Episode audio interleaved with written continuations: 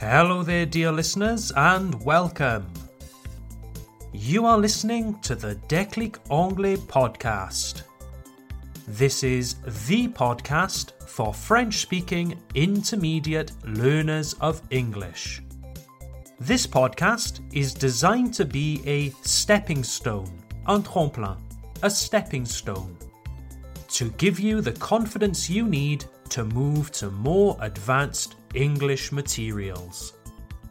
And if you really want to make progress in your English this year, why not sign up for the Déclic Anglais Club? Every month, we create interactive online learning materials based on episodes of this podcast. You can practice your listening and reading comprehension you can improve your writing with dictation exercises, les dictées, and pre recorded lessons show you how to improve your speaking. And if you're really motivated, our Boost level subscription will even give you access to our monthly online conversation classes, where you can practice speaking English with other motivated learners under the guidance of a qualified English teacher. Just go to our website www.declicanglais.com. That's www.declicanglais.com for more information. So let's get into today's episode, number 29. My name is Tom. I'm your teacher from Déclic Anglais. Thank you for joining me today. The title of today's episode is Good Isn't the Right Word. Good isn't the right word. Tom, what does that mean? Ça quoi?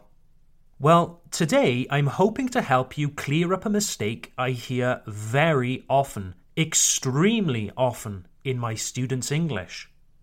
And this really is a mistake that I hear coming from French speakers because of a tendency to translate French words and expressions directly, literally, into English. Don't worry, this is a very normal thing to do. As a language learner myself, I can sympathize with you completely. So please don't think that you are abnormal if you do this, okay? So let me begin by asking you a question. Comment dit-on bon en anglais? For example, il est bon ce gâteau. Or, c'est bon, tu peux rentrer maintenant.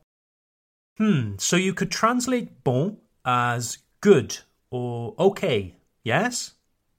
All right then, let me ask you another question. Comment dit-on bon, mais dans le sens ce n'est pas le bon mot de passe, or je n'ai pas la bonne clé pour ouvrir la porte? Ah, here it gets a little more difficult. And this is what I want to help you with today. In French, bon is a very flexible word. Le gâteau est bon, je n'ai pas la bonne clé, je ne trouve pas le bon mot, etc. Well, very often I hear francophone learners overusing the word good. They use the word good too much. And I'm afraid that in good English, good isn't always the right word. Good isn't always the right or correct word. You see, in English, good doesn't really mean correct or right. Si on veut dire que quelque chose est correct, comme la bonne réponse à une question, il faut utiliser right ou correct. Let me give you a real life example.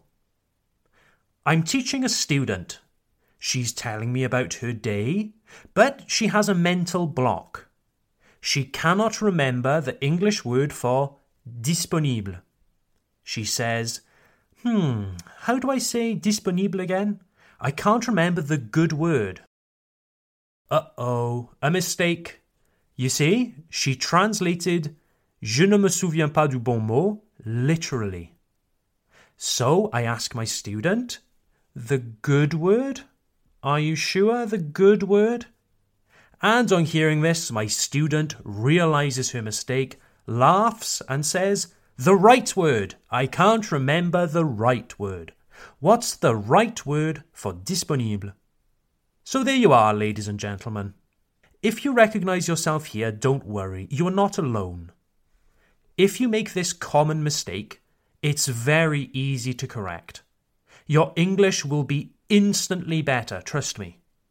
Mais Tom, le mot right veut aussi dire à droite, non? Yes, it does. Turn right at the traffic lights. The bakery is on the right. But right is far more flexible. It also means correct, appropriate, accurate or precise, and much more. Let's look at some examples. Est-ce que les chaussures sont de la bonne pointure? Are the shoes the right size? Not the good size, no. Are the shoes the right size? C'est le bon moment pour apprendre l'anglais. It's the right time to learn English. Tu t'appelles Paul, n'est-ce pas? Your name is Paul, right? So pay attention to your English when you are speaking or writing. I know it's easier said than done, but trust me, it's well worth the effort. Cela vaut le coup. It's well worth the effort to correct this small mistake. Just stop for a moment and ask yourself should I use good or correct in this sentence.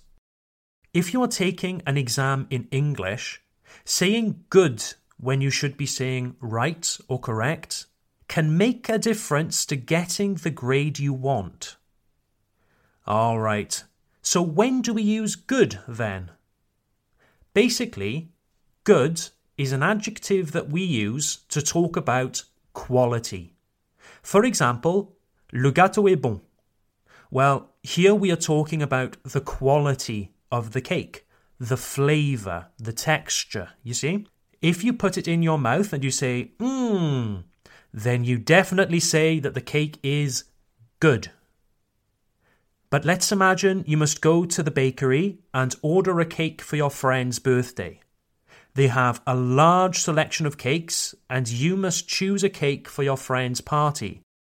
So, which is the right cake for your friend's party? You see? So, there we have it, dear listeners. I hope that this episode of the Declic Anglais podcast has helped you rectify this common mistake.